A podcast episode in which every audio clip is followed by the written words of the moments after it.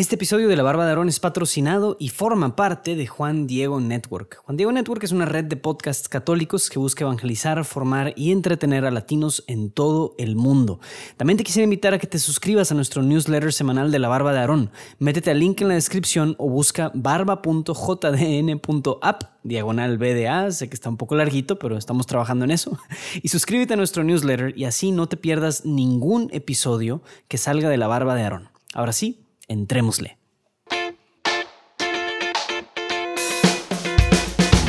Bienvenido a la barba de Aarón.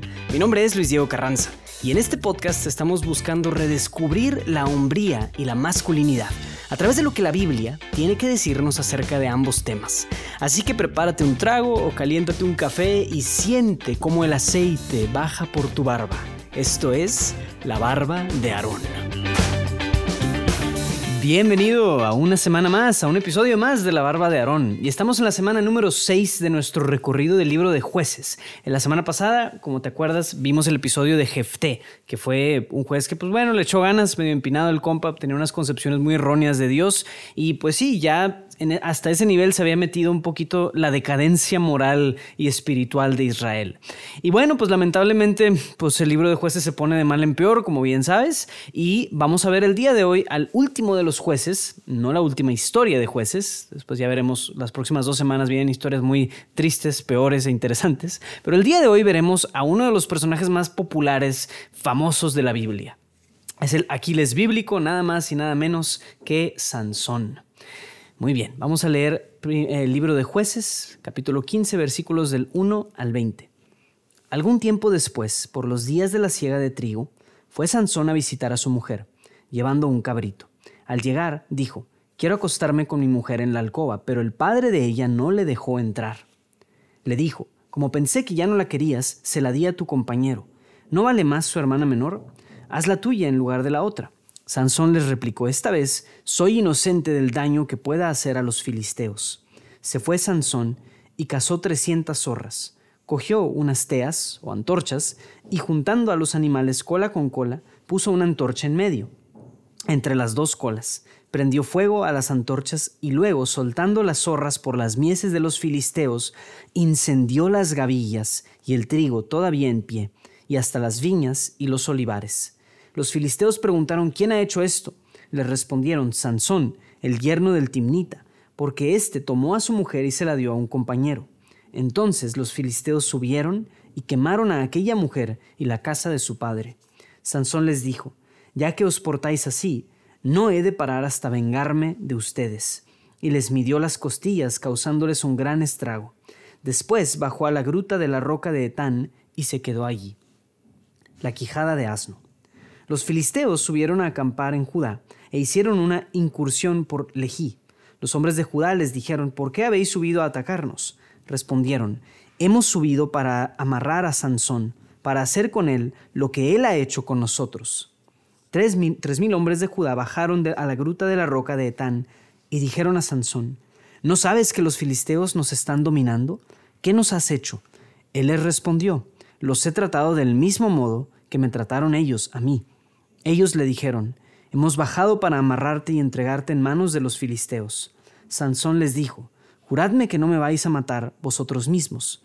Le respondieron, No, solo queremos amarrarte y entregarte en sus manos, pero matarte no te mataremos. Lo amarraron pues con dos cordeles nuevos y lo sacaron entre las rocas. Cuando llegaba a Lejí, los filisteos corrían a su encuentro con gritos de triunfo, y el espíritu de Yahvé vino sobre él entonces los cordeles que sujetaban sus brazos fueron como dos hilos de lino que se quemaban al fuego, y las ligaduras se deshicieron entre sus manos. Encontró una quijada de asno, todavía fresca, alargó la mano y la cogió, y mató con ella a mil hombres. Sansón dijo entonces, con quijada de asno los amontoné, con quijada de asno a mil hombres sacudí. Cuando terminó de hablar, tiró la quijada, por eso se llamó aquel lugar Ramat Lejí entonces sintió una sed terrible e invocó así a Yahvé. Tú has logrado esta gran victoria por mano de tu siervo, ¿y vas a permitir ahora que muera yo de sed y que caiga en manos de los incircuncisos? Entonces Dios hendió la cavidad que hay en Lejí y brotó agua de ella. Sansón bebió, recobró su espíritu y se reanimó. Por eso a la fuente que existe todavía hoy en Lehi se le dio, se le dio el nombre de En Jacoré. Sansón fue juez en Israel en la época de los filisteos por un espacio de 20 años. Palabra de Dios.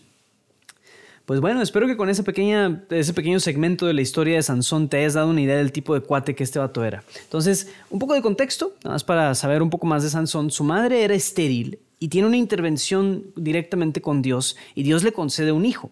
Entonces ella decide consagrar a Sansón desde su nacimiento. Sansón es, eh, pues, al menos la primera historia de un personaje que nos narran que es Nazireo, así se les llama. Otros Nazireos importantes, el profeta Samuel, a quien veremos dentro de unas pocas semanas. Juan el Bautista, por ejemplo, también era Nazireo. Y estas personas eran consagradas. Parte de su consagración implicaba que no podían beber nada de licor o bebidas alcohólicas y no se podían cortar el pelo. Al menos en el caso de Sansón eso era muy importante. Particularmente la fuerza de Sansón venía del hecho de que no se cortaría su cabello. Ese era como el punto de partida. Y eso precisamente es lo que trae su decadencia después, cuando sucede el episodio de Dalila. Sansón muere porque se le corta el cabello. Bueno, más o menos, es, un, es un decir. Les animo a que lean la historia de Sansón completa.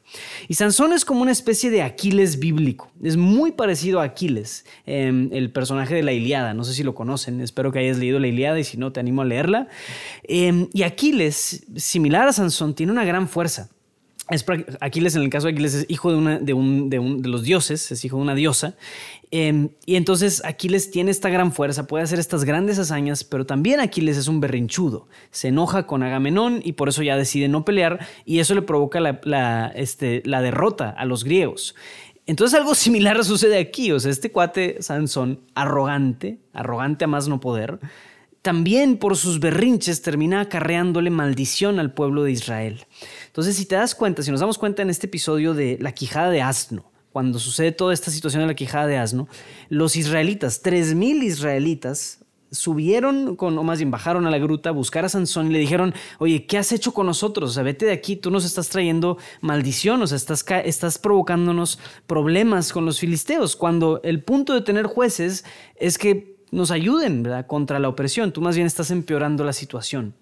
Entonces, Sansón es bien interesante su respuesta, porque él dice, yo los he tratado a ellos del mismo modo que ellos me trataron a mí. A pesar de que eso no es cierto y de que Sansón está respondiendo con peores ofensas que las que los filisteos le hicieron a él, es bien interesante porque ya a este punto de su vida, la lógica de la justicia en la mente de Sansón es una lógica completamente trastornada. O sea, es un berrinche y una arrogancia a más no poder. Es impresionante. Vemos a un Sansón egoísta, irresponsable, inmaduro, arrogante, pero sumamente habilidoso y sumamente dotado de dones y de cualidades. Y luego, cuando, después de que sucede esta situación de la quijada de burro, vemos cómo hasta se atreve a darle órdenes a Dios mismo. O sea, es como, ah, tú me diste la victoria, ahora vas a permitir que yo me muera de sed. O sea, es como, ahora sí te importa Dios que Sansón se casó con una mujer filistea, era a pesar de que la ley de Israel prohibía que los hombres se casaran con mujeres extranjeras. Y aparte pedante, arrogante, o sea, asesino, o sea, es, es impresionante. Pero entonces vemos cómo el Espíritu de Dios, a pesar de la arrogancia de Sansón, lo acompañaba. Y de una manera muy palpable como pues a ningún otro juez antes que a él se veía tanta, tantas proezas, ¿verdad? Y a pesar de eso, Sansón usaba sus dones para alimentar la soberbia, la pedancia. Entonces la justicia de Sansón es lo peor. ¿A qué voy con todo esto? Con que veamos esto. A cada uno de nosotros Dios nos ha dado dones. Tal vez no te ha dado la fuerza física de Sansón, a lo mejor sí, espero, no sé. Pero sí te ha dado dones y cualidades especiales. La pregunta aquí es cómo las usas. Si usas de este poder o de, esas, esas habilidades para ganar más poder, para pisar sobre los demás para ser mejor. O sea, incluso la gran misión que Dios tiene para ti, esa gran encomienda y la gracia que te da para llevarla a cabo, se puede echar a perder completamente si nos dejamos llevar por la arrogancia. Y esto lo he visto mucho, se ve pues cuando en, en movimientos, en comunidades ponen a alguien de líder y más bien usa su estatus y su posición para usarlo a su provecho, por no decir, digamos, para ligarse a las chavitas del grupo, para que para tratar a los demás como menos, para pues proyectar sus inseguridades por todos lados, ¿verdad? Para tomar decisiones autocráticamente a diestra y siniestra. O sea, incluso si logramos grandes hazañas ante los hombres, incluso si con la gracia de Dios logramos cosas para el reino, conquistamos a nuestros enemigos, de nada nos sirve si no tenemos a Dios en el centro de nuestro corazón. Sansón es un ejemplo muy importante en la barba de Aarón. O sea, yo siempre digo al principio de este podcast que estamos buscando redescubrir la masculinidad. Pues Sansón es un modelo importante porque la mayoría de los hombres de este planeta yo creo que quisieran ser como Sansón. La capacidad de hacer lo que se les pegue la regalada gana, no tener que disculparse jamás con nadie sobre nada, poder ver a una mujer y decir yo la quiero y pues tenerla, y también ser el más fuerte físicamente. Ese tipo de masculinidad es la que muchos hombres quieren y es el modelo macho, que esa sí es una masculinidad tóxica. Ahora, estas cualidades no tienen nada que ver con la masculinidad verdadera. En el centro de este, de este querer está la soberbia, está la superioridad y el trato despectivo hacia los demás. yo voy a tratarte así como tú me trataste cuando, o sea, esas nociones de justicia, todas trastornadas quisiera dejar la pregunta de qué tanto realmente tú quieres ser como Sansón. O sea, si hay algo en ti que quisiera tener esas cualidades y decir, chin, ojalá yo pudiera ser de tal o cual forma. Nuestra noción de hombría tiene que transformarse. Tenemos que dejar de querer ser así, o sea, idiotas, imbéciles, machos. Esa noción y esa mm, como toxicidad está muy en nuestro ADN latinoamericano también de querer ser así, de querer ser autócratas, de querer mostrar que, las, sabemos de todas, todas y que nuestros chicharrones truenan. Otro nacireo muy importante que vamos a ver después en la Biblia es Juan el Bautista. Y quiero que te tomes un momento, un tiempo para contrastar ambas figuras, la de Juan el Bautista y la de Sansón. Juan, que vivía en el desierto, que no bebía ni comía y que muere decapitado por denunciar la corrupción del rey Herodes contra la arrogancia de este macho Sansón.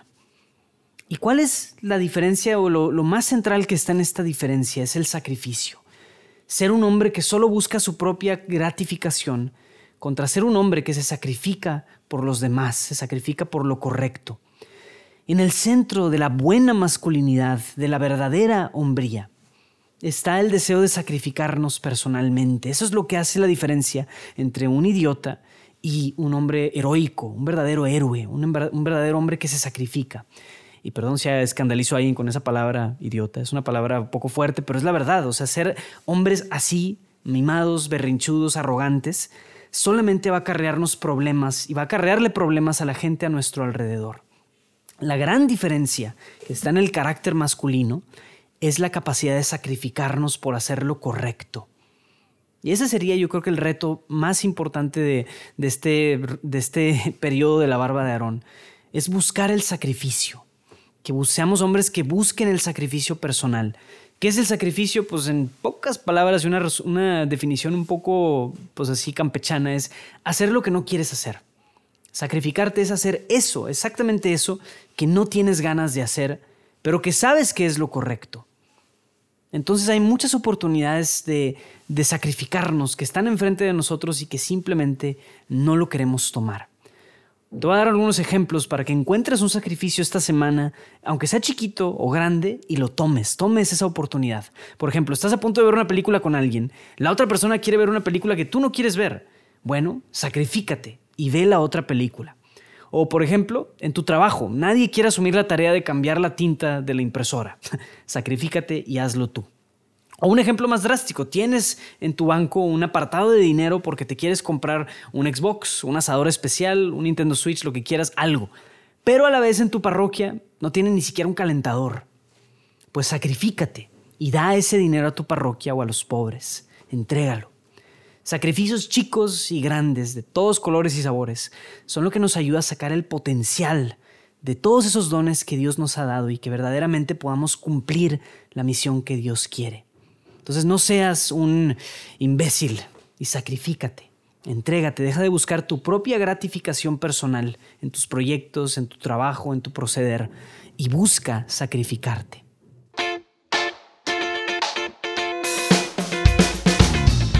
No te pierdas ningún episodio de La Barba de Aarón. Suscríbete a nuestro newsletter semanal en barba.jdn.app diagonal barba y recibirás un correo cada vez que se lance un nuevo episodio. Eso es barba.jdn.app diagonal barba. Puedes encontrarme en Instagram y seguirme como el podcast barbudo, pero por favor, por favor, por favor, te invito a que me escribas y me digas qué te está pareciendo todo esto, si te gustan o no te gustan los episodios, tienes alguna recomendación, etc. Puedes escribirme a luisdiego.juandiegonetwork.com o mandarme mensaje directo por Instagram. Si quieres echarme una mano extra, por favor apóyame dando un review de 5 estrellas en Apple y suscribiéndote en tu plataforma favorita de podcasts. Bueno, nos vemos la próxima semana. Dios te bendiga.